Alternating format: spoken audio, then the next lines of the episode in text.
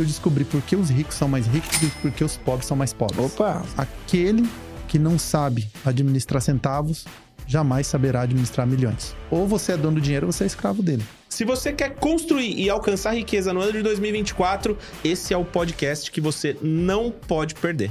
Quem está tomando as decisões é o dinheiro. Logo significa que você não tem liberdade financeira. Esse é o Jussiel Oliveira, CEO e fundador da Monteu Investimentos. Ele é expert em alavancagem patrimonial e host do Receita de Sucesso Podcast. E hoje ele vai compartilhar os quatro passos fundamentais para você conquistar a tão sonhada liberdade financeira. Investimento não enriquece ninguém. O melhor investimento é conhecimento. Quer construir riqueza, quer ter sucesso financeiro? Mude a sua mentalidade. Eu sou Rogério Valentim, CEO do EAG. Eu sou o Jussiel Oliveira. Eu, Marcelo Germano, e este é o podcast Empresa Autogerenciável. Vamos lá, Jussiel, vamos começar? Para começar com tudo, cara, o que significa liberdade financeira? Explica pra gente. Legal. Liberdade financeira, para mim, é quando você é dono do seu próprio tempo.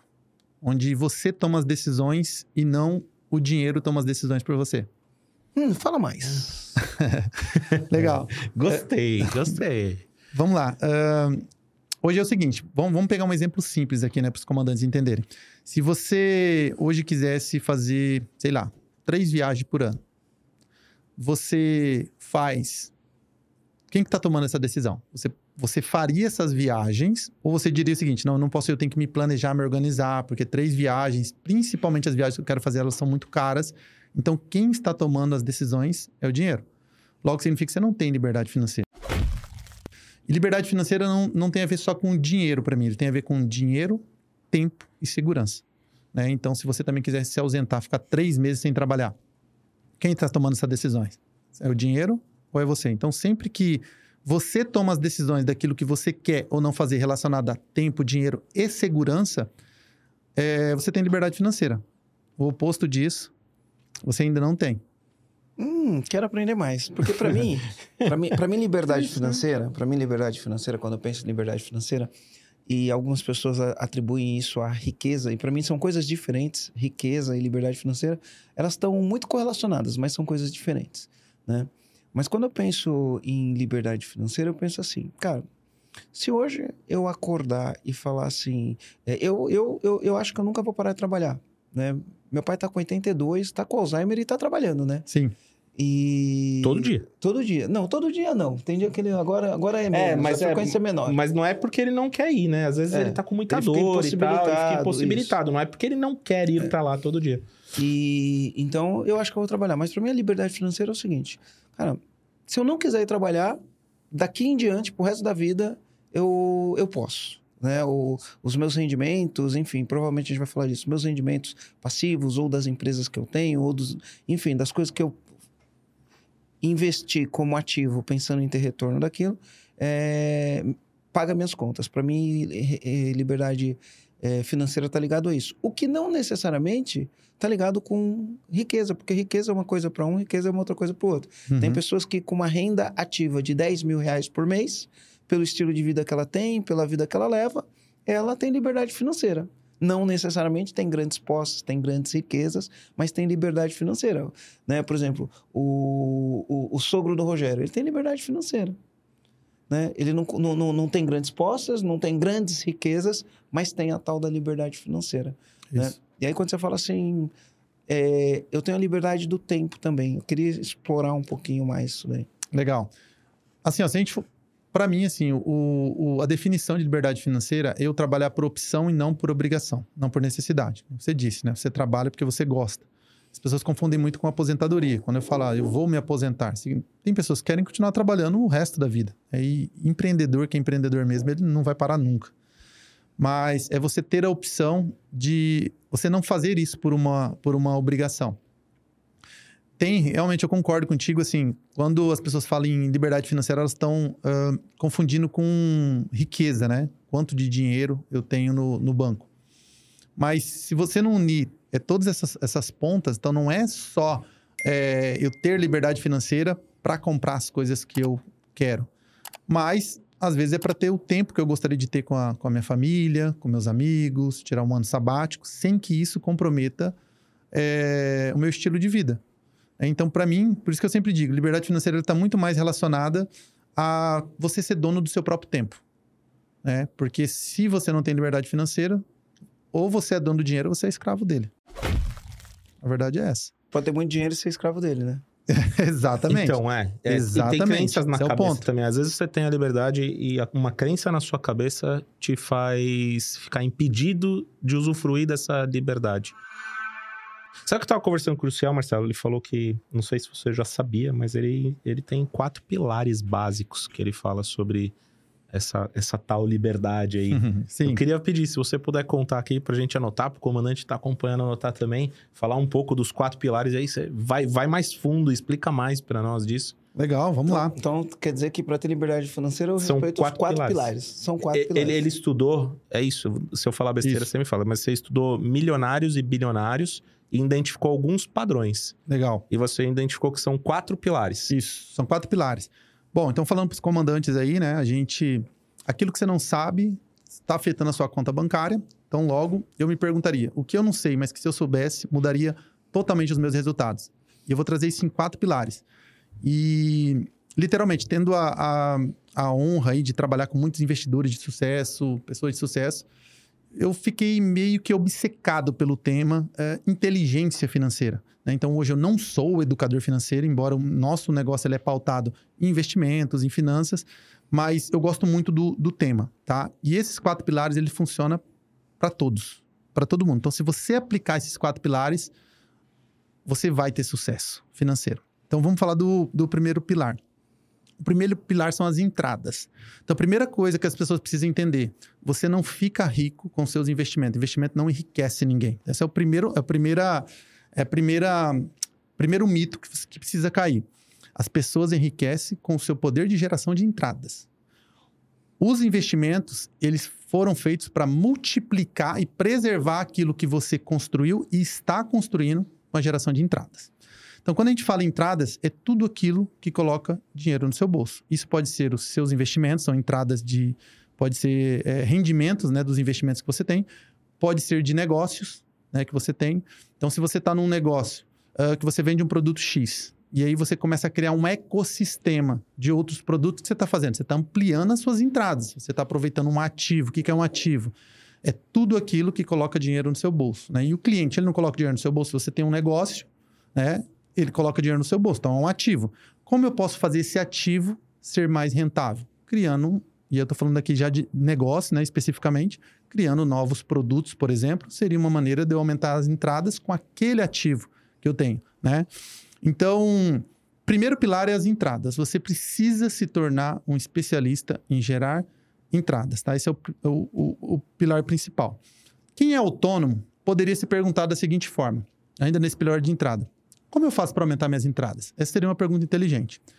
Então, vou dar um exemplo aqui. Ó. Eu tenho vários amigos, médicos, cirurgiões plásticos, e tem amigo que cobra 20 mil reais numa cirurgia plástica, e eu tenho outro amigo que cobra 220 mil reais numa cirurgia plástica.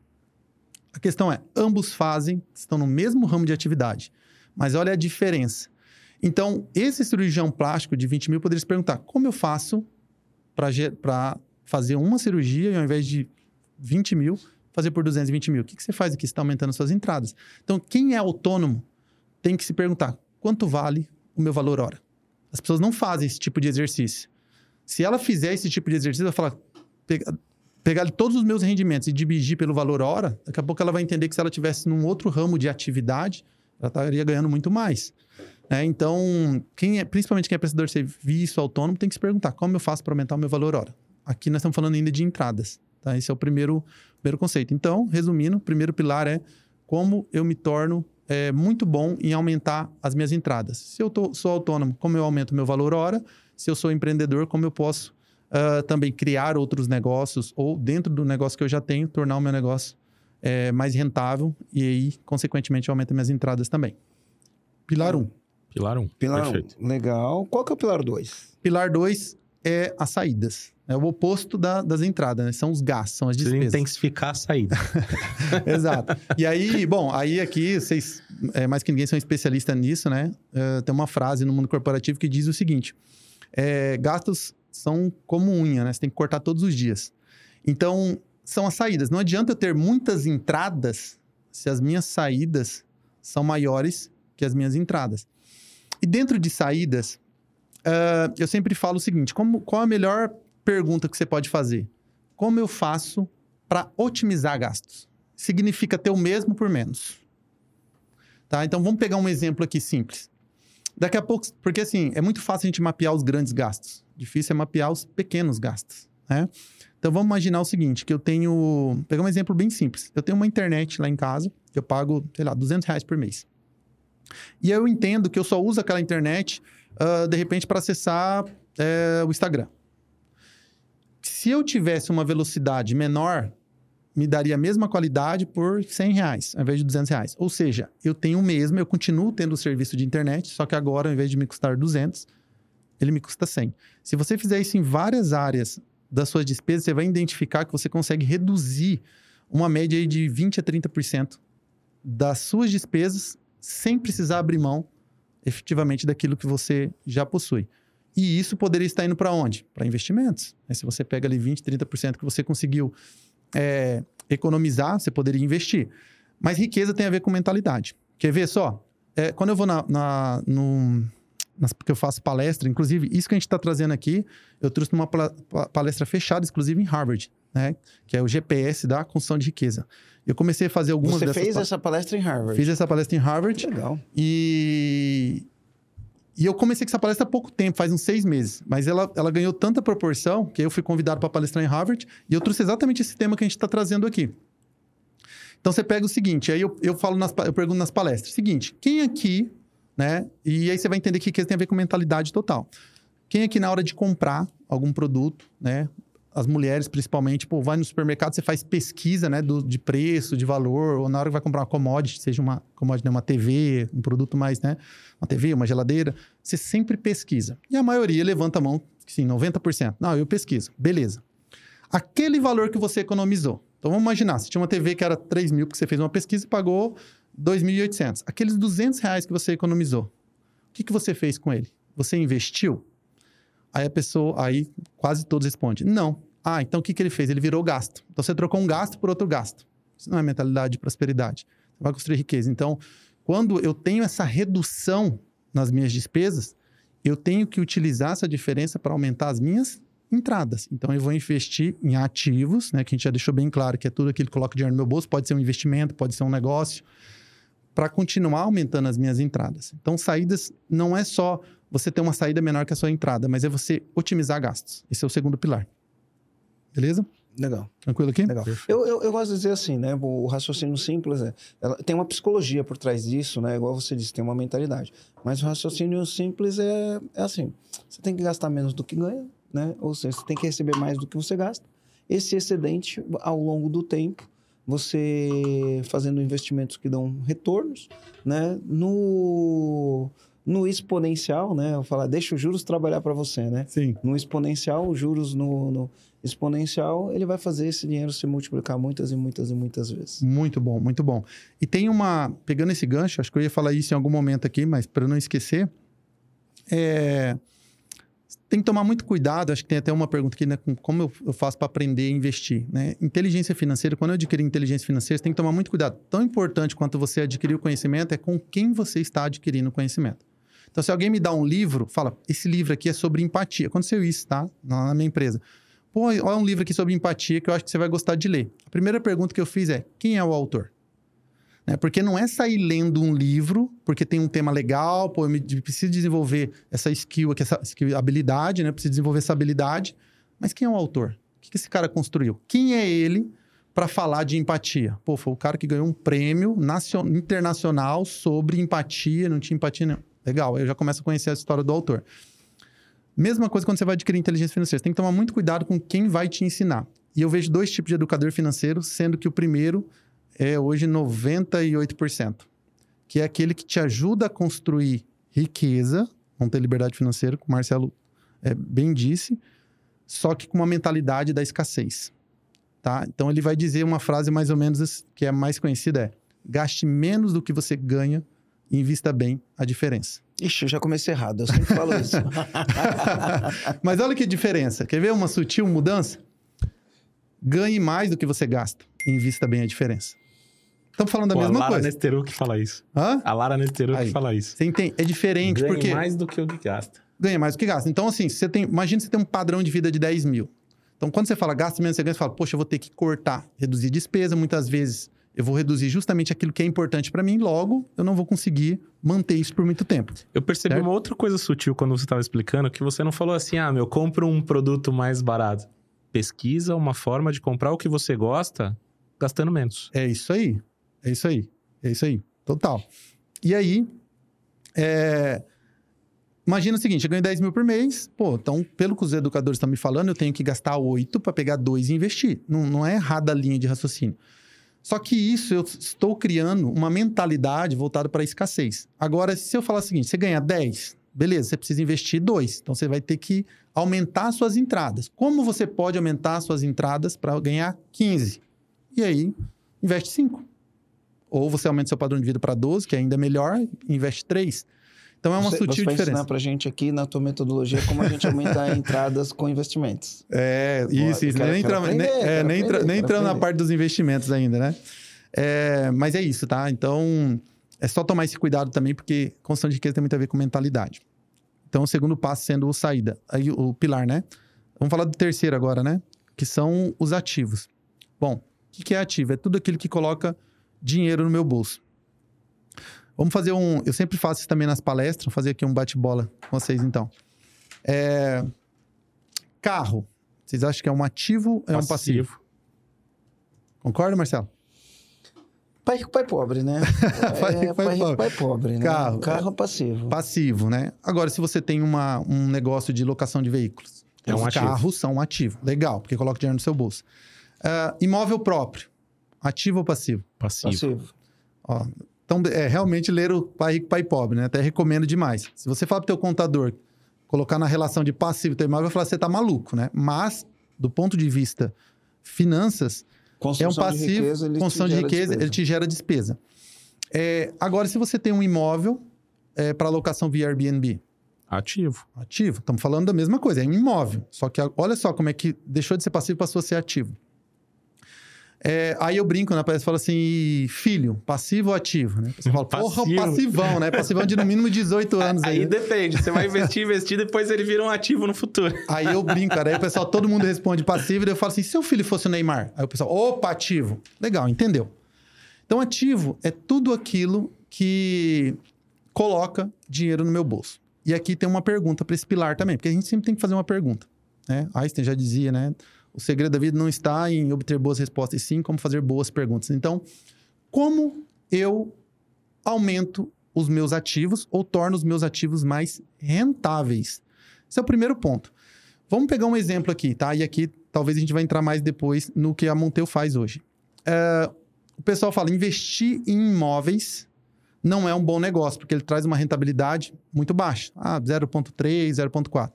Não é que investir em imóveis não é um bom negócio. Não saber investir em bom negócio, em imóveis, não é um bom negócio.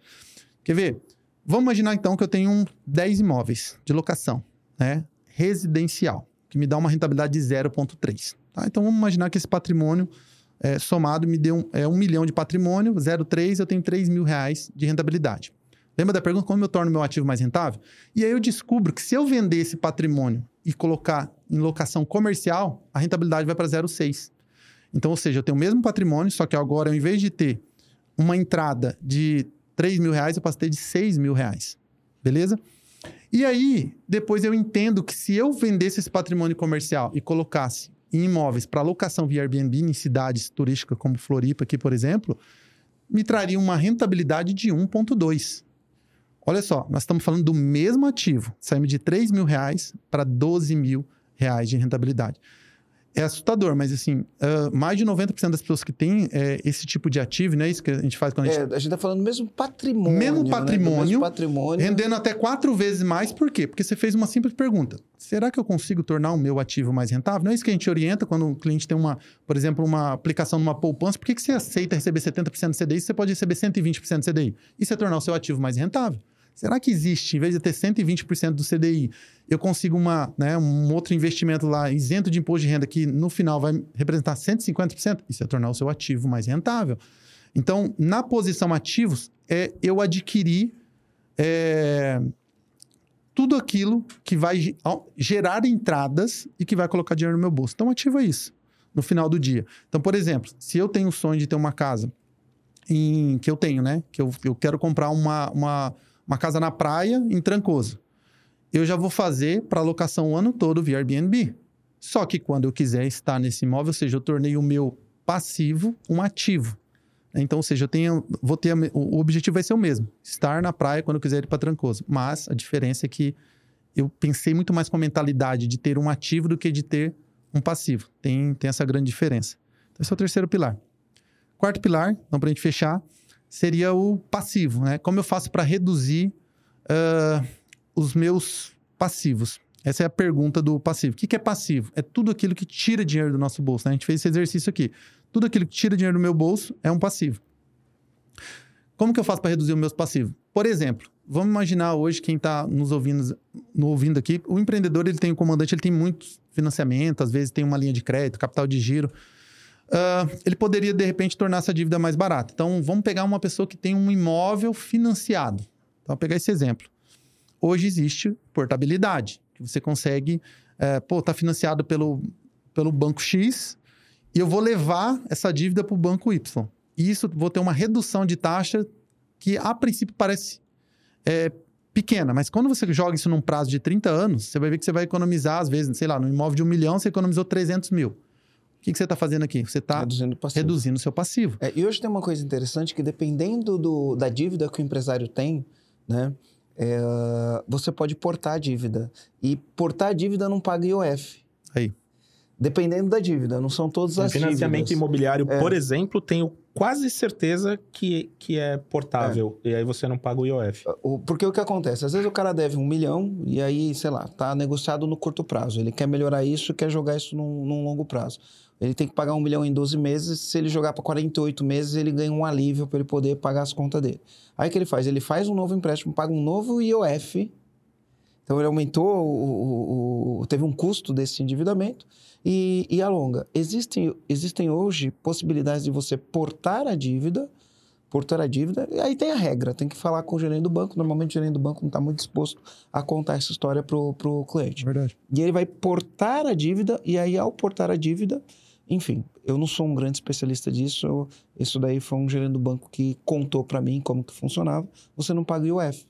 Né? Então, isso também é possível você gerar uma economia. Você pode pegar um juros melhor, um juros mais barato, num prazo mais alongado.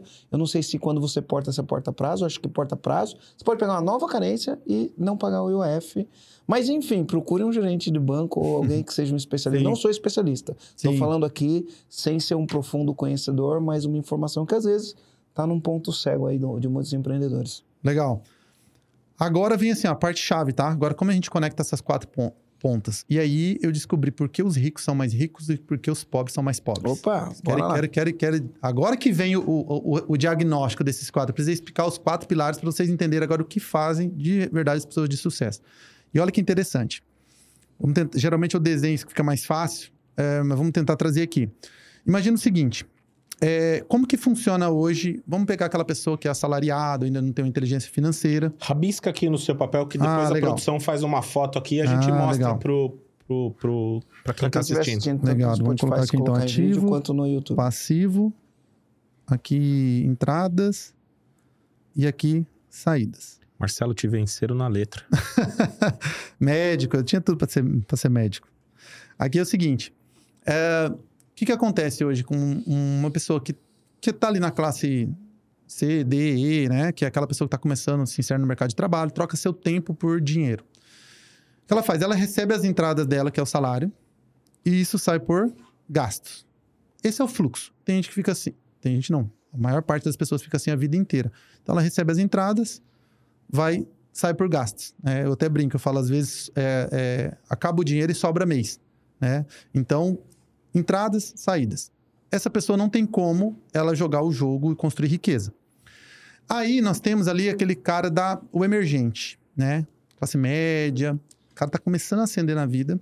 Eu falo que é um pouquinho pior, porque ele começa a ter mais corda para se enforcar. Porque ele começa a ter cartão de crédito, começa a ter né, opções ali de financiamento. O que, que esse cara da classe média acontece? Ele recebe as entradas, sai por gastos, ele adquire passivos, né? Aí quer trocar de carro, quer trocar de casa, comprar uma casa na praia. Isso daqui é, também eu, eu, eu chamo de ciclo da, da destruição. Ele não consegue prosperar. Beleza. O que, que as pessoas de sucesso, os ricos, eles fazem? Eles adquirem, as, eles têm as entradas, sempre estão potencializando suas entradas, otimizando seus gastos. As entradas menos a saída é o nosso fluxo de caixa. É, eu até brinco, eu falo, aquilo que entra no seu bolso, menos aquilo que sai do seu bolso, é aquilo que realmente está no seu bolso. Isso a gente chama de fluxo de caixa. Livre, é que... fluxo, de ca... fluxo, de caixa livre. Tá fluxo livre. de caixa livre. É o que você tem para tomar decisões. Se é na pessoa física, o que, que eu vou fazer? Eu vou investir. Se é na empresa também, eu vou investir. Fluxo de caixa que sobra para quê? Para mim continuar aumentando a empresa, continuar investindo. Buscando aumentar as entradas. Bom, buscando aumentar as entradas, exatamente. Então, fluxo de caixa. O que, que essas pessoas, os ricos, eles fazem? Então, eles aumentam, potencializam as entradas, diminuem as saídas com o valor que sobra, o fluxo de caixa, ele adquire ativos. E esses ativos vai fazer o quê? Vai gerar novas entradas. Com novas entradas, ele adquire o quê? Novos ativos. Ele começa a entrar nesse ciclo aqui, tá? Poxa, mas e o cara que é rico? Ele também não tem passivo? Sim. Mas ele adquire passivo como dívida de alavancagem. Aqui a gente já começa a entrar no outro tema. É o quê? Dívida boa e dívida ruim. Então ele toma um passivo, porque esse passivo vai na verdade, ele é um passivo que vai te possibilitar gerar novas entradas. Então, um exemplo, quando eu tomo um dinheiro do banco, né, eu tenho o meu negócio que me dá 10% de rentabilidade. Se eu tomo dinheiro emprestado a 2%, eu devolvo 2% do banco, eu fico com 8%. Isso é o quê? Isso é uma alavancagem financeira que eu estou fazendo, mas é porque esse passivo vai me trazer muito mais, um retorno muito maior.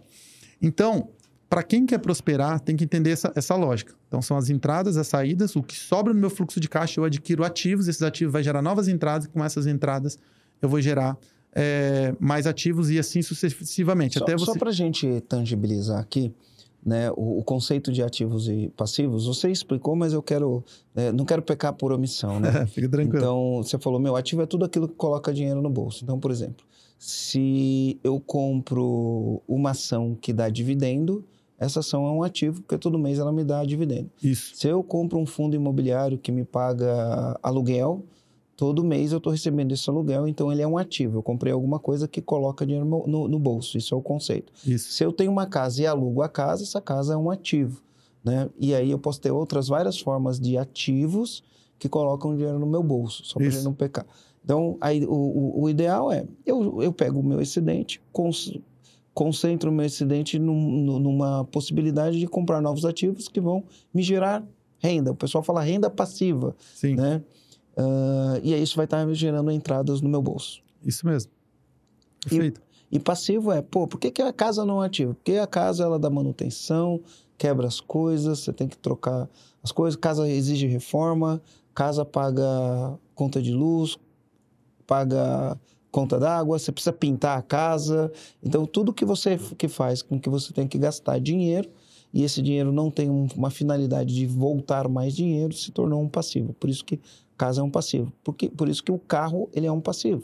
Por mais que as pessoas vão falar, ah, meu patrimônio é o carro. Mas ele tira dinheiro do teu bolso. É ele desvaloriza ao longo do tempo, ele quebra, tem que pagar seguro, tem que pagar IPVA, tem que pagar, colocar gasolina, então ele está gerando só para trazer. Legal. Então, o lance é, eu concentro em criar ativos que vão colocar mais dinheiro no meu bolso. É isso, é isso. E isso não significa abrir mão das coisas que você gosta. É, então, eu, eu vou um pouco na contramão dos educadores financeiros. Eu sou contra é, planilha para quem quer se planejar financeiramente, pessoa física. Fala, mas como, como assim você é contra? No início, não. A planilha ela serve muito mais para mapear comportamento de consumo. Tá? Então, por exemplo, eu vou identificar onde existe um, um comportamento ali talvez tóxico que está fazendo minhas. Pô, daqui a pouco eu descubro que eu compro muita roupa sem precisar. Então, eu acho que a planilha no início, para controle financeiro, eu digo assim, aquela pessoa que está querendo se estruturar financeiramente, pessoa física, ela é importante. Chega uma hora que isso já não faz mais sentido, porque você mapeou o seu comportamento de consumo, então você já tem controle o quê? das suas entradas, do que está saindo. Você aprendeu a fazer esse exercício aqui, pô, estou sempre otimizando minhas entradas, sempre otimizando meus gastos. Eu não preciso pegar meu cartão de crédito ali com 200 né, compras e ficar mapeando um por um para ver onde que eu estou né, é, é, tendo uma saída maior, né, nesse, nesse, sentido de se educar financeiramente. Então, no início, a planilha serve muito mais como um suporte para você mapear um comportamento, uma compulsão por gasto, do que uma organização. Não que seja errado você se organizar, mas eu sei que tem muita gente que não gosta de planilha, mas no início ela é fundamental ali para você entender o seu, seu comportamento de consumo. Eu acho que esse é o primeiro ponto. Eu acho importante. Quando, e quando tá no, no ciclo, Jussiel, desse, do, do começo, você falou, ah, a pessoa quando tá no começo só tem entrada e saída e tal. Qual que é o caminho? Qual que é a mentalidade? O que, que a pessoa tem que fazer para buscar sair desse ciclo aí? Tá, então. Uh, primeiro, cara, para mim, assim, né?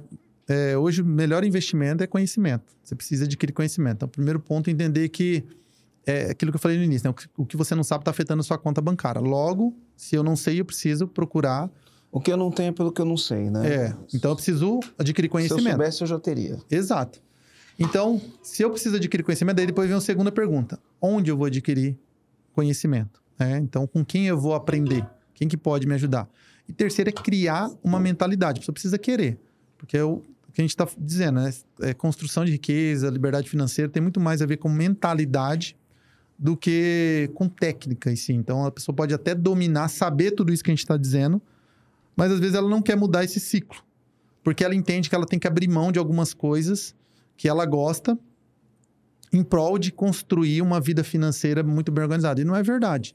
Né? Você não precisa. Às vezes, no primeiro momento, você precisa até sim dar um passo atrás. Mas aí eu faria um exercício de colocaria numa planilha tudo aquilo que é prioridade para mim, sendo o número um, número dois, número três, e eu não cortaria nada que fosse prioridade número um. Eu ia cortar, de repente, o que é prioridade número dois ou número três. Aí, quando eu falo prioridade, por exemplo, para mim era, pô, todo final de semana eu ir num restaurante. Pô, não era um grande gasto. Mas se eu cortasse isso, eu ia cortar a qualidade de vida. Cortando qualidade de vida, o que, que ia acontecer? Chega uma hora que eu ia falar, cara, não dá para ser, não, não, não é interessante fazer esse ciclo aqui, porque aí eu vou, eu vou, vou ficar infeliz. Então, não corte aquilo que realmente faz feliz, que é prioridade, que traz qualidade de vida, procura ajustar em outras, outros lugares que não vai te fazer. Por exemplo, para mim não é uma prioridade ter um carro. Então, é uma prioridade eu estar no, no, restaurante final de semana, mas não é ter um carro. Olha que interessante. O carro traz uma despesa muito maior. Então, nesse caso, eu cortaria. Pô, não vou Você ter veículo, vou andar de Uber. Mas vai no restaurante. Mas vou no restaurante toda, toda semana. Então... A gente tem amigo que, tem grana e carro não é prioridade, né? É incrível, porque as pessoas pensam diferentes, as pessoas é. são diferentes. E tem gente que quer carro, tem gente que não quer carro, tem gente que quer casa e tem gente que não quer casa. Aqui em Floripa eu vejo muita gente que tem dinheiro e mora de aluguel. É isso aí? Tem, tem muita gente. Eu tenho minha casa lá no, no Jurerê, mas eu moro de aluguel aqui no centro. Né? Porque por uma questão logística. Não é nem por uma questão de investimento, é por uma questão logística. Me sai mais barato eu alugar o apartamento que eu moro do que o custo que eu teria na logística para fazer minha vida funcionar no dia a dia. Sim. Né? É por uma questão logística. E sobre outro ponto de vista é, pensando em rendimentos, me sai muito mais barato pagar aluguel do que comprar o imóvel que eu moro. A rentabilidade do imóvel que eu moro, se eu fosse comprar ele hoje, você colocar na ponta do lápis, eu não vou comprar nunca, vou alugar, que é, o cara está tendo um rendimento ruim do dinheiro dele, né? E aí eu vou, vou, vou usar o meu dinheiro para ter um rendimento bom e aí eu parte disso daí fica comigo. Eu tenho a, o, a arbitragem desse, desse custo do dinheiro, sabe? Total. É um, um jeito de pensar. E aí, comandante, quer ter mais clareza de como as coisas funcionam na sua empresa? Quais são os seus objetivos? Quais são as suas metas e os principais obstáculos que você tem que ultrapassar para poder chegar lá? O EAG preparou um diagnóstico completo e gratuito para você. Então, se você quiser receber esse diagnóstico, basta você clicar aqui no segundo link da descrição desse vídeo que ele vai estar disponível para você. Te espero lá. Valeu, comandante. Cara, eu tenho uma, algumas coisas aqui eu vou deixar para fazer uma pergunta no fim, que é mais, mais ou menos é, uma opinião, não tem certo, não tem errado, mas pode ser uma opinião saia justa, tá? uh, mas eu vou deixar essa aqui pro... Eu vou, de, vou, vou, deixar essa aqui pro, pro final, tá? As pessoas que querem ficar ricas, elas, via de regra, elas têm que ter um pensamento de longo prazo. Porque é no acúmulo que você vai construindo riqueza, é no acúmulo. Só que o acúmulo demora. E as pessoas são imediatistas. Total. A ciência fala que tem um negócio que chama antecipação das gratificações. O ser humano, naturalmente, quer antecipar as gratificações.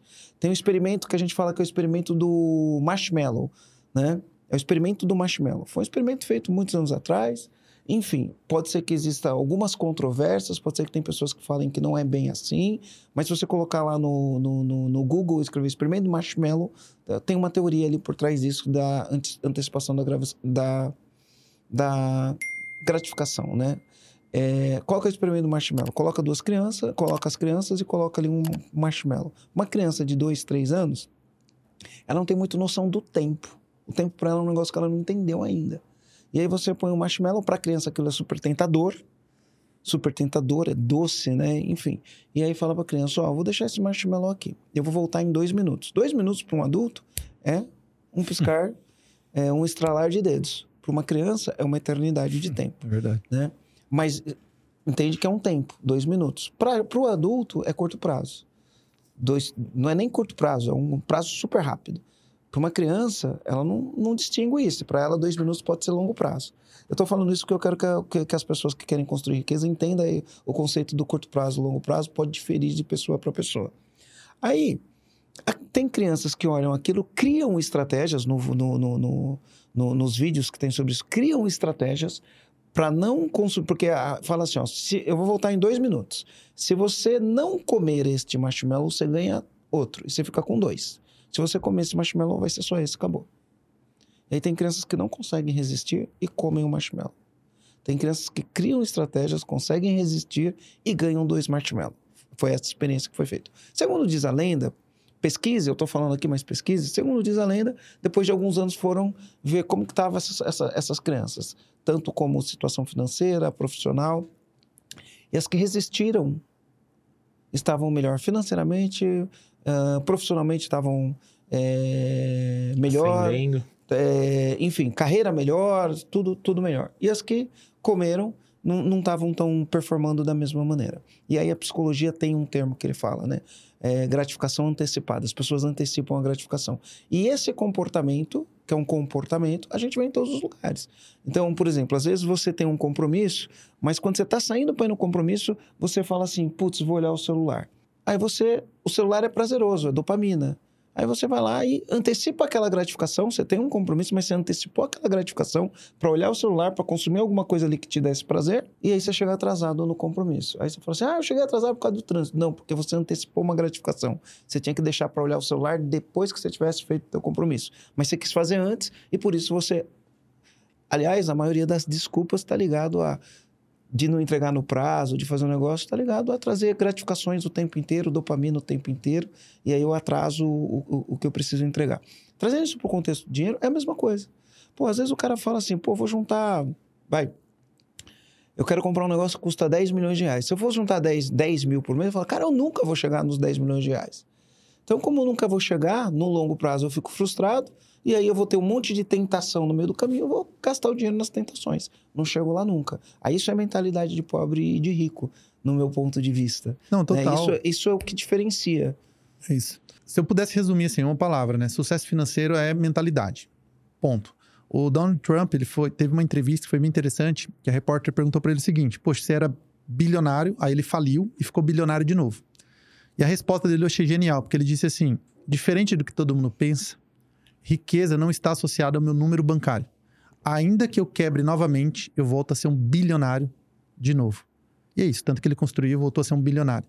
Porque ele já sabe o caminho. Então, é, quer construir riqueza, quer ter sucesso financeiro, mude a sua mentalidade. Tá? Só que tem algumas crenças que às vezes a gente acredita, como eu preciso gastar menos do, do que eu ganho, preciso abrir mão das coisas que eu quero, e não é bem assim.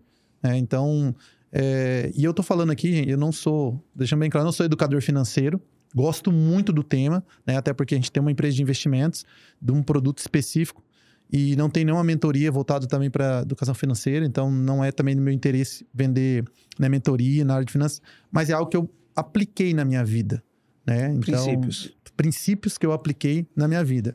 E uma coisa que eu aprendi, aquele que não sabe administrar centavos, jamais saberá administrar milhões.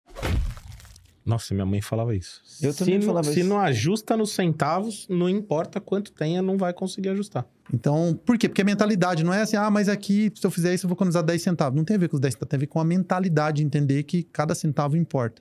Então, você imagina um gestor, ele vai ser um gestor muito melhor se ele for atento a cada não importa o custo, mas se é centavos, o, o quanto que é. Mas é muito mais uma questão mental mesmo, de mentalidade. Ô, ô Jussiel, dentro do teu trabalho, eu conheço um pouco do teu trabalho, né?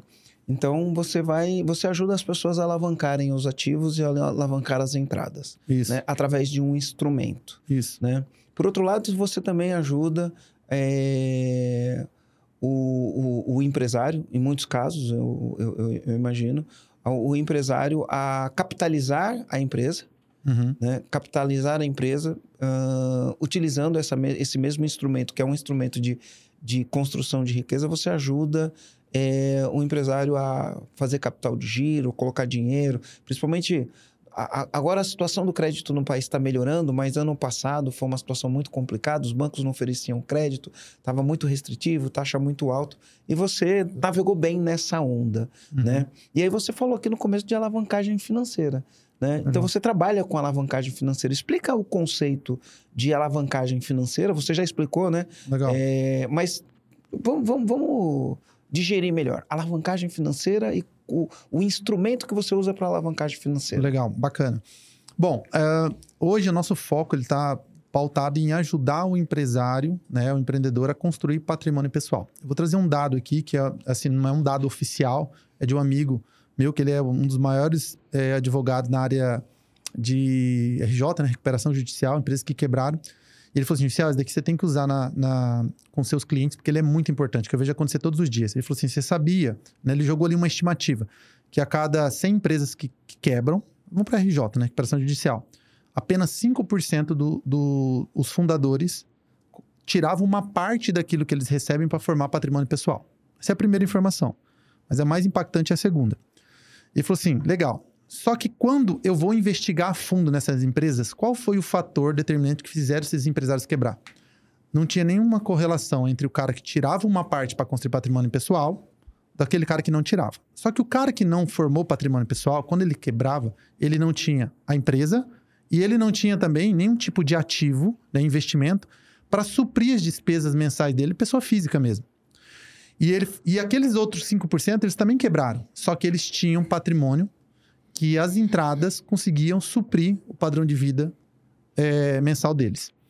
Então ele diz: logo, se tirar uma parte daquilo que eu recebo para formar patrimônio pessoal não é um fator que vai quebrar minha empresa, não faz o menor sentido não tirar.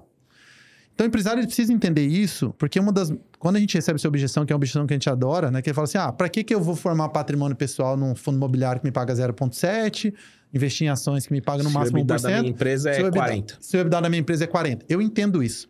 Claro, por quê? Porque ali também você tem que entender, claro que depois de ouvir o podcast, a empresa vai ser autogerenciável, mas na maior parte das vezes depende ativamente, a gente não pode confundir renda ativa com renda passiva. Renda ativa sempre vai trazer o melhor retorno, por quê? Porque depende ativamente de mim. Pelo menos eu também sou o cérebro do meu negócio. Em algum momento eu tenho que ser participativo no meu negócio, na minha empresa.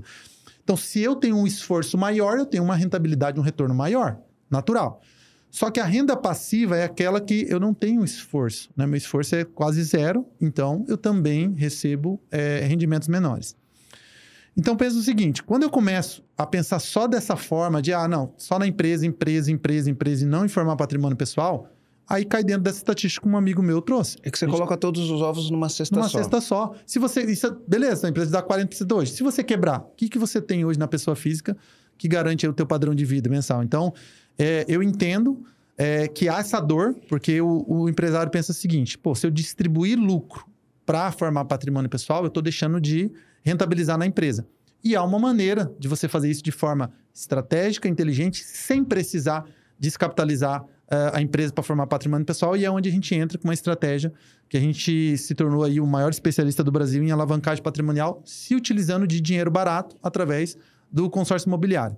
Então, eu, eu acho que isso é muito importante, todo empreendedor que está nos ouvindo, que há uma maneira inteligente de você, de você formar patrimônio pessoal, mas não deixe de formar patrimônio pessoal com uma pequena parte, né? A maior parte tem que estar na empresa mesmo, mas uma pequena parte você tirar ali também para pensar na, na, na pessoa física e não só na pessoa jurídica.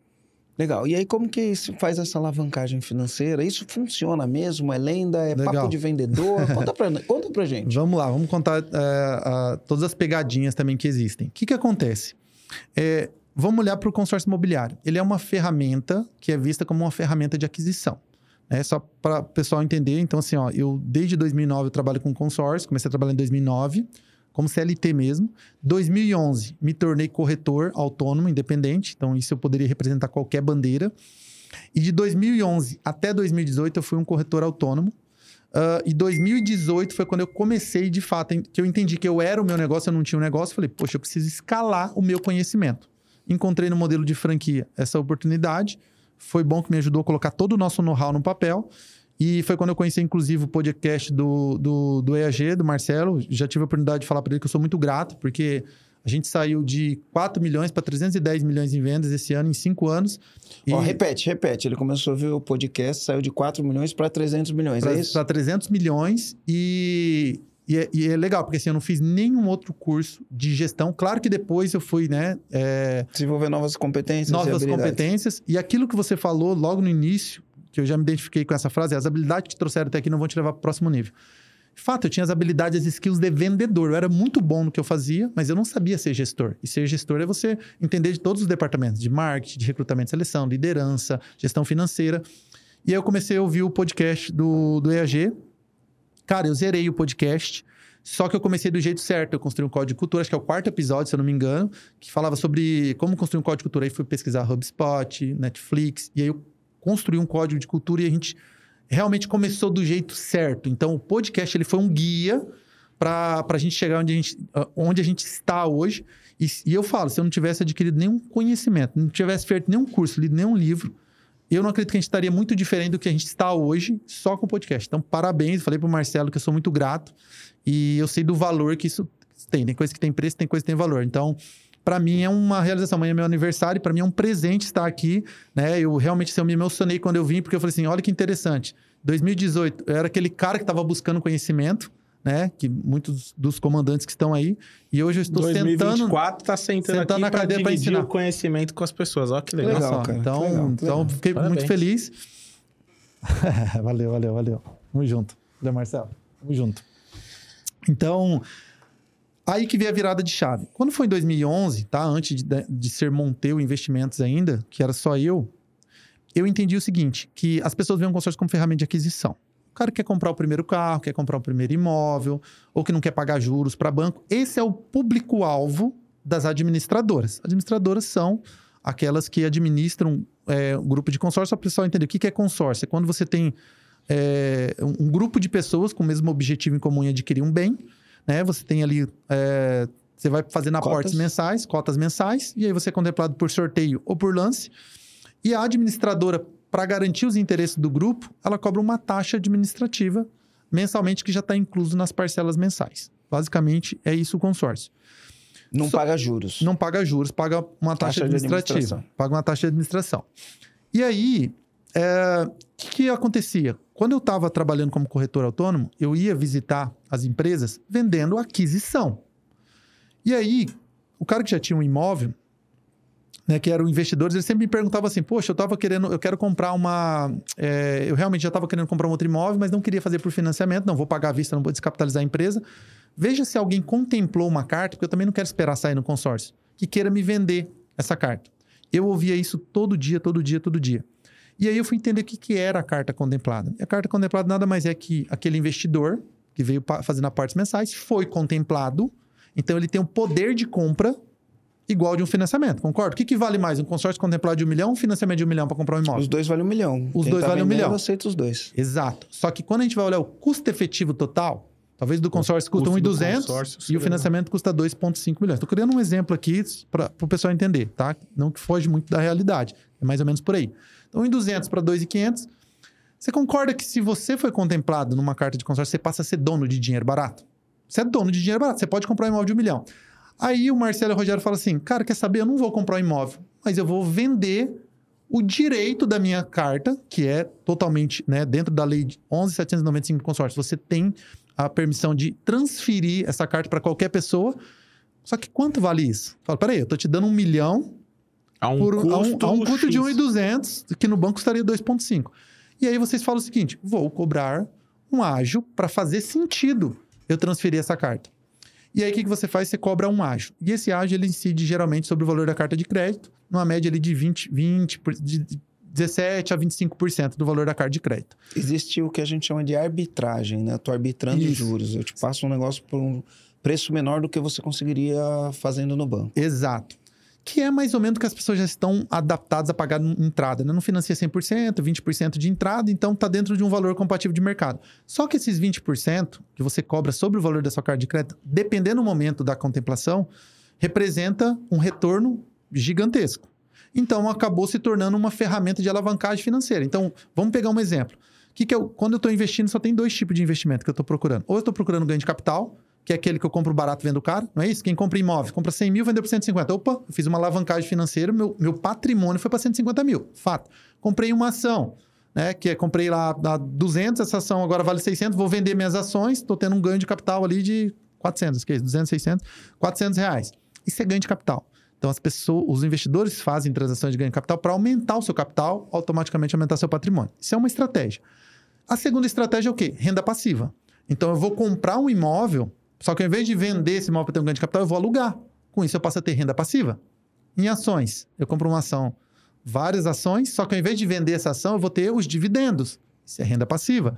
Tem certo, não tem errado. Então, cada um Só que aí você fica limitado ao, ao que aquilo rende, né? Dependendo, que é, aquilo rende. dependendo do momento, você tem as duas coisas, Você né? tem as duas coisas. Então, quando a gente traz esse contexto, então, quando o pessoal tem aquela discussão, mas consórcio é investimento? Não. Essa é a maior polêmica, né? Consórcio é ou não é investimento? Então, vamos lá. Primeiro, vamos falar com fatos, não é o que eu falo, porque é muito fácil eu falar que tem uma empresa que atua nesse segmento. Mas vamos lá. O que que é investimento? Ele foi feito para multiplicar. Para mim, a palavra que resume investimento é multiplicação. Então, se eu invisto ou com o objetivo de ter ganho de capital ou de ter renda passiva, vamos ver se existe isso em consórcio. Então, se eu compro uma carta de crédito, vou fazendo aportes mensais, sou contemplado e eu opto por vender essa carta, dependendo do momento que foi contemplado, eu vou ter um ganho mu- muito bom. Eu fiz ganho de capital, eu não pago mais parcela. Por quê? Porque daí você transfere a dívida para essa pessoa, ela vai comprar um imóvel de um milhão, nesse exemplo que a gente deu, e vai dar continuidade nos pagamentos. É, Eu, eu tenho um caso real.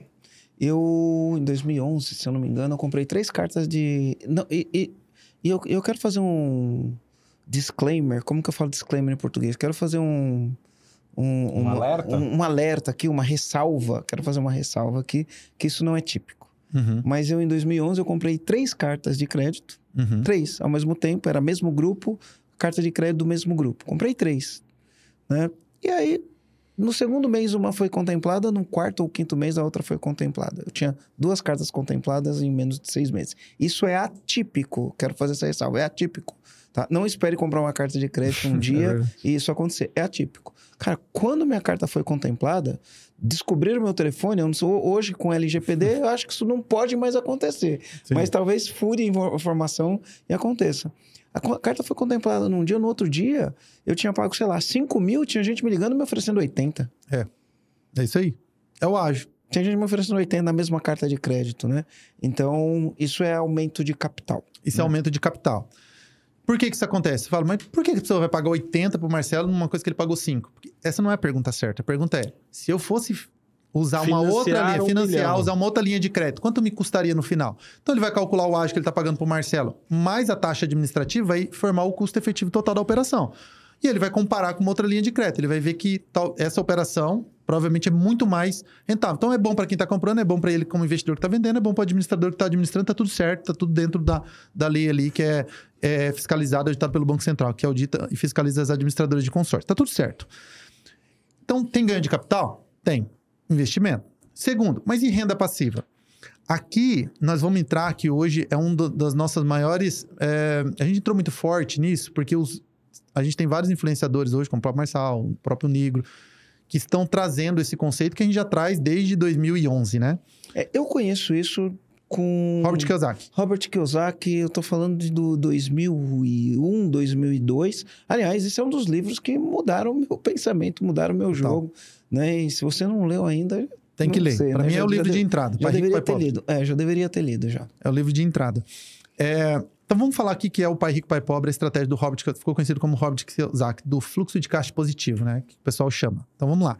Lá nos Estados Unidos, como você tem uma taxa de juros que ela é menor, muito baixa, Quando você tem um bom score, né? O que, que é o score ali, né? É, o potencial de pagamento do cliente, né? Então ele tem, ele tem um, um score bom no banco, o banco quer emprestar dinheiro para esse, esse, cara. Então o que, que o Robert Kiyosaki ele fez? Ele construiu um patrimônio multimilionário imobiliário nos Estados Unidos porque ele comprava os imóveis, alugava e o valor do aluguel cobria a parcela e ainda sobrava um valor. Isso é o fluxo de caixa positivo, que ele chama. E aí ele ensinou isso no livro, ensinou isso para o mundo inteiro. Só que Aí tem até um vídeo meu na internet que diz assim: o que o Robert Kiyosaki não te contou. O que ele te contou é que não funciona aqui no Brasil. Ou, ou, na maior parte dos países aqui da, né? Quando, quando eu Latino. li o livro, a primeira coisa que eu falei, pô, isso é legal pra caramba, mentalidade é legal pra caramba, mas no Brasil não No Brasil não funciona. Fazer. Então vamos mostrar como isso funciona pro Brasil. Né? A primeira Vou trazer aqui o, o, o segredo, é, pulo do gato. Não funciona não pela metodologia. É pela taxa de juros. As pessoas estão dispostas a pagar uma taxa de juros muito alta aqui, então os bancos cobram a taxa que Exato. tem gente disposta a pagar, né? Então não fecha. Se você tem uma taxa de juros de 1%, você aluga o seu imóvel por 0,3%, essa conta não fecha. Não vai fechar. Beleza. Então, assim, é como se essa estratégia não funcionasse aqui, mas ela funciona. Ela não funciona pelos meios é, igual funciona nos Estados Unidos, tá? Que é através do... Do financiamento. Tanto que o consórcio é, é um produto criado pelo brasileiro. Por quê? Porque as taxas de juros são muito altas, então foi criado aqui, não existe consórcio nos Estados Unidos. Porque lá você tem uma taxa de juros menor, então aqui foi criado por quê? É, não compensaria. É, o inverso é verdadeiro. Para o americano não compensa comprar uma, um consórcio, não. porque ele teria o dinheiro por uma taxa muito, muito parecida. Menor. Exato, não precisaria nem esperar a contemplação. Então você pega o seguinte: no financiamento, ele não significa que a estratégia não funciona. Então vamos lá. Como que isso pode funcionar aqui no, no, no Brasil? Então o conceito é bem simples. Eu compro imóvel, alugo, né? E a gente brinca, é fazer os terceiros pagar pela sua construção patrimonial. O nome é lindo, né? Como eu faço terceiros pagar pela minha construção patrimonial? Quando a gente vem agora para o consórcio, é, a estratégia ela funciona muito bem. Por quê? Você vai fazendo aportes mensais. Mesma coisa. Foi contemplado. Ao invés de você vender a carta, isso seria o ganho de capital, você vai optar por renda passiva. Optando por renda passiva, você vai comprar esse imóvel, vai fazer a locação desse imóvel. Com o valor do aluguel, você usa para pagar a parcela do consórcio. Então, o que acontece? Esse conceito de fluxo de caixa ele se aplica em consórcio porque a parcela é muito menor, três vezes, chega a ser três vezes menor que a de um financiamento. Então, se você compra um imóvel ainda de forma inteligente, a gente também dá essa orientação quando o cliente ele é contemplado, ele quer optar por alavancagem patrimonial, a gente vai trazer para ele as estratégias que mais rentabilizam dentro do mercado imobiliário. Que é você comprar, por exemplo, estúdios em São Paulo, que estão muito em alta, ou apartamentos para alocação via Airbnb em, em, pontos turísticos, né, em cidades que tem um, um, fluxo de pessoas muito grande. Imóveis então, pequenos que têm um valor de investimento baixo. Exato. E que tem giro na alocação no Airbnb, porque aí no Airbnb qualquer alocação diária de, sei lá, não sei qual a base hoje, né? 200, 300 reais, é. você vai fazer 6 mil no mês. 6 mil no mês. Aí você tira ali todas as despesas, né? Hoje você tem administrar. Ah, mas comprar Airbnb eu tenho que ir lá se preocupar com a limpeza, achar cliente. Não, hoje você tem administradoras que fazem isso. Né? Você pega em São Paulo, você tem, por exemplo, a Housey. Então você compra um estúdio por 6 mil. Aí você tem uma taxa de administração. Isso já existe em hotéis, né? Em hotel, tem muito hotel que ele terceiriza a administração dele. Não é o hotel que faz a administração, é uma empresa terceirizada que cuida da limpeza e de colocar lá os anúncios no Booking, TripAdvisor, no, no, no Airbnb, ou seja, traz essa taxa de ocupação. Então, hoje você tem as administradoras que fazem, se encarregam dessa taxa de ocupação, ele que vai se encarregar da limpeza e vai cobrar ali de 12% a 20%, tá? A taxa é mais ou menos essa. Então, se a gente for tirar de 6 mil, vamos, vamos colocar ali no extremo, né? 20%, a gente está tirando ali R$ 1.200. Me sobra 4.800. Beleza, um estúdio. Um estúdio como esse hoje, vamos colocar ali em São Paulo, está na média de uns 420, 430 mil. Hoje, uma carta como essa, você vai ter uma parcela aproximada de R$ 2.500. Então, você imagina, você vai pagando ali, pagou lá, sei lá. Seja, você já pagou lá 100 mil reais. Vamos pegar esse exemplo. Já pagou 100 mil reais numa carta de crédito 420. É, já pagou quatro anos. Quatro anos. Então vamos, vamos jogar um pouquinho mais para frente para falar, ah, muito fácil Aí falar é no primeiro entra mês, a mentalidade de longo prazo. Você não pode pensar em dois meses, três meses. Tem que pensar em alguns anos. Isso. Então o que, que você faz? Então você imagina o seguinte: eu tenho lá 4,800, tenho uma parcela de 2,500, já paguei 100 mil. Quando eu compro esse imóvel de 420 mil, né, aproximadamente, eu já paguei 100. Se eu fosse comprar esse imóvel e pagar à vista 420 mil, e eu fizesse uma locação que vai estar tá me gerando algo em torno de 4,800, 5 mil reais, eu teria uma rentabilidade muito próxima de 1,2. Está ótimo, porque comparado para o mercado imobiliário é muita coisa. O mercado é 0,3, 0,5, 1,2, está ótimo. Só que olha quando você faz isso de forma alavancada, como é que é interessante. Quanto você precisou descapitalizar quando você investiu à vista? Precisou descapitalizar a empresa. Lembra daquela dor do empresário? Pô, tirei 420 mil para fazer distribuição de lucro. deixei de investir na minha empresa com o EBITDA, às vezes 20, 30, 40%, é, para formar patrimônio pessoal. Então, eu descapitalizei 420 mil para ter um retorno de 1,2, vai. Quando eu faço através de consórcio, eu já paguei 100 mil.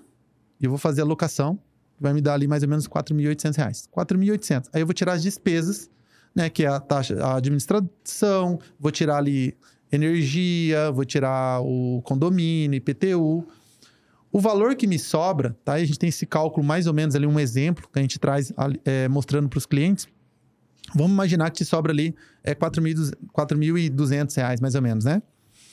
O que, que aconteceu? Nesse caso, você paga a parcela de consórcio, que é 2.500, certo? Te sobra ainda um fluxo de caixa positivo, com a diferença.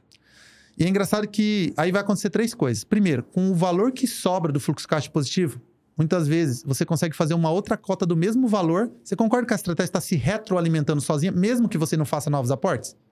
Se o valor de fluxo de caixa que sobrar é igual ao valor de uma outra cota, você faz uma outra cota. Ou seja, teu primeiro imóvel já vai pagar o segundo, o segundo vai pagar o terceiro e assim sucessivamente. Segunda coisa que acontece, se eu investir 100 e está me gerando é, 4.200 de rentabilidade, para quanto que foi o meu ROI? Para 4.2. Olha só, se eu tivesse investido à vista era 1.2, foi para 4.2.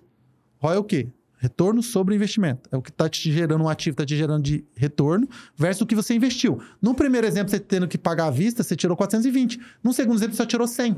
Porque você tem uma carta de consórcio de 420. Quem vai acabar de pagar os outros 320? Tem o inquilino. Isso. Ou seja, você não cresce muito mais rápido o seu patrimônio descapitalizando muito menos? Terceira coisa que vai acontecer. Aqueles 320 mil que você não precisou colocar, porque você só colocou 100, se tornaram custo de oportunidade, que está na tua empresa gerando o EBITDA que você quer, sem precisar, ou numa aplicação financeira, num, né, em alguma instituição que está te gerando rendimento. Então, e o imóvel está valorizando. E né? o imóvel está valorizando. Então você tem a valorização, você tem um mais o capital do, na valorização do imóvel. Exatamente, mais o ganho de capital na valorização do imóvel. Então, quando alguém me traz que consórcio é ou não é investimento, a, a pergunta eu vou fazer para quem está ouvindo a gente. Oferece ganho de capital? Sim. Oferece possibilidade de renda passiva? Sim. É uma excelente ferramenta de alavancagem de patrimônio. Foi nisso que a Monteu especializou e é com esses investidores que a gente fala. Então, a gente não trabalha o consórcio como ferramenta de aquisição, embora muitas pessoas utilizam para fugir dos, dos altos juros bancários. Mas nós nos posicionamos para atender o investidor a formar patrimônio pessoal, que é uma dor, para que ele não precise descapitalizar 100% do valor do bem para essa formação patrimonial. Comandante, como você acabou de ver, não se constrói riqueza sem gestão financeira. Programa IAG é um programa completo e nós temos seis fundamentos e um deles é a gestão financeira. Eu gosto de falar que faturamento é vaidade, lucro é sanidade, caixa é rei e a gestão é a rainha. Já foram mais de 7 mil donos e donas de pequenas e médias empresas que passaram pelo programa. E empresas dos diversos segmentos, mais de 200 segmentos diferentes. Para você participar do programa e ter ganhos consideráveis no seu negócio, é só você clicar no link na descrição ou acessar pelo QR Code, preencher o formulário, nosso time vai entrar em contato com você. Se eu for resumir, você pegou um princípio, que foi um princípio que começou ali atrás com, com o pai rico, com o Robert Kiyosaki, e aplicou esse, esse princípio num modelo de negócios. E Isso. aí você ajuda os empresários a alavancar. Então, esse é um jeito, construir, construir alavancagem financeira, e conquistar a liberdade financeira. Lá na frente você tem 40 imóveis, né? metade deles está quitado e aí em vez de você reinvestir o que sobra, você vive do desse rendimento, lógico, pagando imposto de renda, claro. Né? Tem, tem todas essas coisas que a gente precisa é, olhar. Mas também eu fico imaginando assim, ó, por exemplo, ano passado foi um ano de crédito difícil, taxas de juros altíssimas e crédito difícil. O consórcio, essa ferramenta consórcio, ajudou os empresários que estavam precisando de capital de giro? Como um empresário que é, podia utilizar isso daí para gerar capital de giro? Qual que é o mecanismo? não sei se você especificamente trabalha com isso, mas eu já ouvi falar, nunca fiz, mas já ouvi falar bastante empresário faz isso. Tem um negócio, tem que, se a casa estiver no nome, tem que fazer uma, hum. enfim, mudar o nome, porque não fazendo o mesmo nome? Como, como, que funciona esse instrumento? Legal. Esse, embora esse não seja o nosso foco, tá? Mas assim, ó, primeiro que não existe consórcio para capital de giro. Né? Isso daí, se você vê a legislação é, do Banco é, não Central... Não existe, mas as pessoas Mas existe maneira... Isso. isso. Existe algumas formas de você fazer isso. De- que não é ilegal, mas o consórcio, se vir alguém falando assim, "Ah, o consórcio faz capital de giro, o administrador vai falar, não, até por uma questão de compliance, vai falar, não, não posso, né, de políticas, de normas, né, compliance, política de normas e regras, não pode. Só que aí existem algumas maneiras que também dá para fazer isso, inclusive com financiamento, né, de capital de giro, porque você também tem uma linha para capital de giro no banco, financiamento que você faz um refinanciamento, que é uma taxa muito maior do que uma taxa de aquisição de um financiamento. E muita gente faz isso de forma estratégica para pegar uma taxa de aquisição e fazer capital de giro. Como que é feito isso? Muitas vezes, ah, esse investidor ele faz um consórcio no nome dele e o imóvel está no nome da empresa ou vice-versa. E aí tem algumas administradoras que permitem essa política de quê? De compra e venda, está no nome da pessoa física, levar para o nome da empresa. Então, se eu tenho um imóvel no nome da pessoa física e eu tenho um consórcio no nome da pessoa jurídica, eu estou fazendo uma aquisição A pessoa jurídica está comprando do, da pessoa, física. Exatamente. Ou vice-versa, tá? Então, se eu estou comprando, logo a administradora vai creditar esse dinheiro na conta do vendedor, que é o pessoa física. Com esse dinheiro na conta, aí o que ele vai fazer com esse recurso, aí realmente assim foge da responsabilidade do administrador. O que ele tem é uma garantia, ela alienou o bem, foi uma compra, uma aquisição, compra e venda, aí ele pega muitas vezes esse recurso e aplica na empresa como capital de giro. É, Ele pode colocar na empresa como empréstimo para a empresa, né? Outra pessoa física emprestando para a empresa, ou ele pode simplesmente fazer um aporte de capital. Isso. Aí tem algumas é, administradoras que, que aí alguns investidores eles fazem o quê? Poxa, mas será que eu consigo fazer isso sem precisar fazer um processo de compra e venda com imóvel no meu nome? O que que acontece? A administradora, mais uma vez, não faz capital de giro, não, não, não, não tem essa permissão, só que às vezes ele vai montar um projeto para fazer uma reforma, certo? E ele pode fazer isso, e a administradora vai depositar esse dinheiro na conta da, vamos lá, consórcio nome da empresa, imóvel nome da empresa, e ele quer reformar esse imóvel.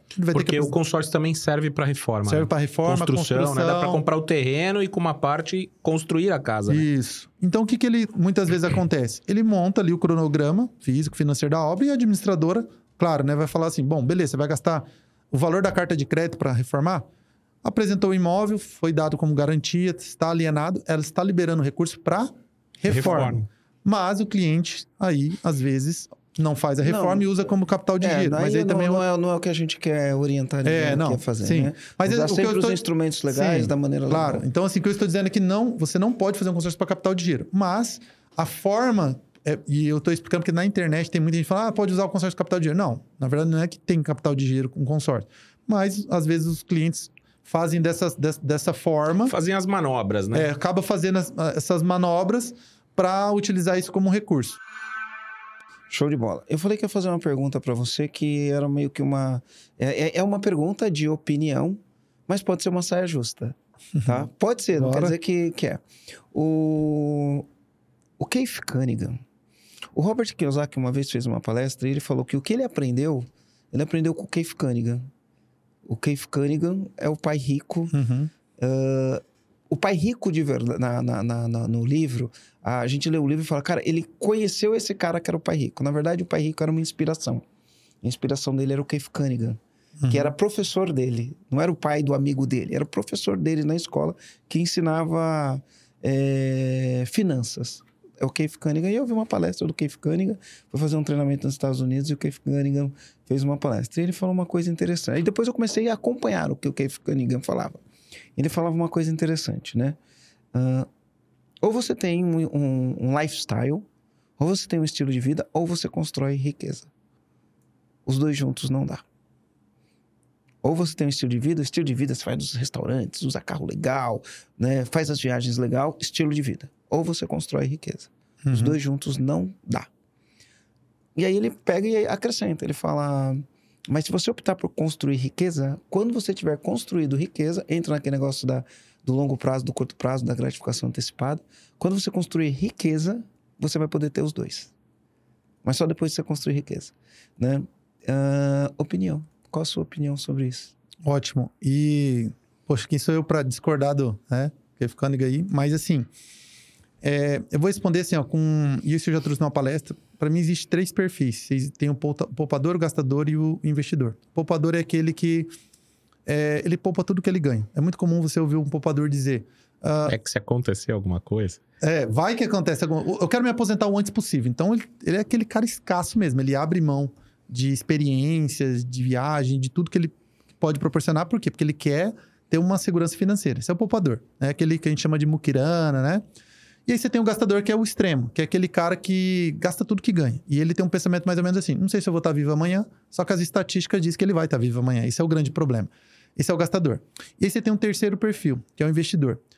E o investidor é aquele cara que você vai ouvir ele dizer o seguinte, que aí é a minha opinião. É, eu quero construir riqueza enquanto é, eu desfruto da minha qualidade de vida. Então, eu acho que dá para... E eu sou o exemplo disso, tá? Eu, eu, eu, eu acho que, assim, ó, eu tenho hoje os meus ativos, tenho minhas, aumenta minhas entradas, eu tiro meus gastos, só que eu nunca deixei de é, ter aquilo que é importante para mim, que são experiências.